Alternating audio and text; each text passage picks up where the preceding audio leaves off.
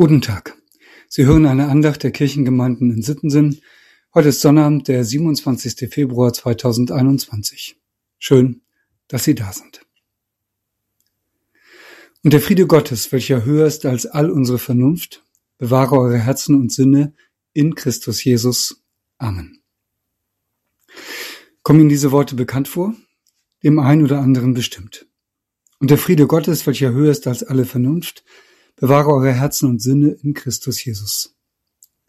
Man muss vielleicht einen Moment überlegen, vielleicht ist es aber auch gleich klar vor Augen oder besser gesagt vor den Ohren. Diese Worte spricht ein Prediger in einer lutherischen Kirche in der Regel am Ende seiner Predigt. Sie werden daher auch Kanzelsegen genannt. Ein kleiner Segen, der von der Kanzel gesprochen wird am Ende der Predigt. Als ich hier nach Sittensen kam, habe ich das nicht immer gemacht. Manchmal schloss ich meine Predigt einfach mit Amen. Ich finde, das geht auch. Aber dann sagte mir jemand, der sich traute, auch mal den Pastor zu kritisieren, du, ich höre deine Predigten wirklich gerne, aber die entscheidenden Worte am Ende, die fehlen mir. Die entscheidenden Worte am Ende? Der Kanzelsegen. Was ist denn daran so entscheidend? Naja, fangen wir einmal mit der Geschichte an. Kanzeln, wie wir sie kennen, gibt es erst seit dem 13. Jahrhundert. Vorher wurde einfach so gepredigt. In den Häusern, auf Versammlungen, wie es sich gerade ergab. Das Segensvotum am Schluss der Predigt, mittlerweile Kanzelsegen genannt, begegnet uns aber schon im vierten Jahrhundert. Und schon damals werden die Verse aus Philippa 4, Vers 7 zitiert. Und der Friede Gottes, welcher höher ist als alle Vernunft, bewahre eure Herzen und Sinne in Christus Jesus. Das hatte zunächst mal die Bedeutung, jetzt ist die Predigt zu Ende. Für jeden Hörer eine klare Gliederung und ein klares Signal. Allein dazu würde aber ja auch ein einfaches Amen reichen. Dass sich gerade die Worte aus dem Philipperbrief eingebürgert haben, hat noch eine ganz besondere Bedeutung. Im evangelischen Gottesdienst geht es ja auf besondere Weise um das Wort Gottes, also das, was in der Bibel aufgeschrieben ist. Wir lesen und hören es gemeinsam, wir erinnern es, bedenken es, lassen es auf uns wirken. Das kann natürlich auch jeder für sich, aber es ist eben ein besonderes Erlebnis und eine Chance, wenn man es gemeinsam tut. Und das Wort Gottes wird nicht nur gelesen, wir denken auch darüber nach, bei uns in der Regel mit einer Predigt.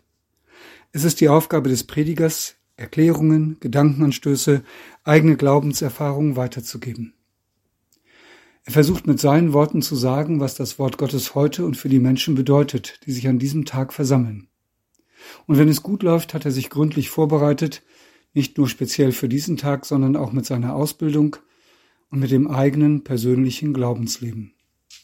Er oder sie macht sich vorher eine Menge Gedanken.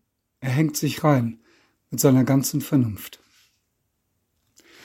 Ich weiß nicht, wie es Ihnen geht, ich freue mich immer, wenn ich eine gute Predigt höre wenn ich gut zuhören kann und wenn ich etwas mitnehme für mein Leben. Ich freue mich auch, wenn sie klug bedacht und vorgetragen ist. Und ich glaube, das geht vielen so.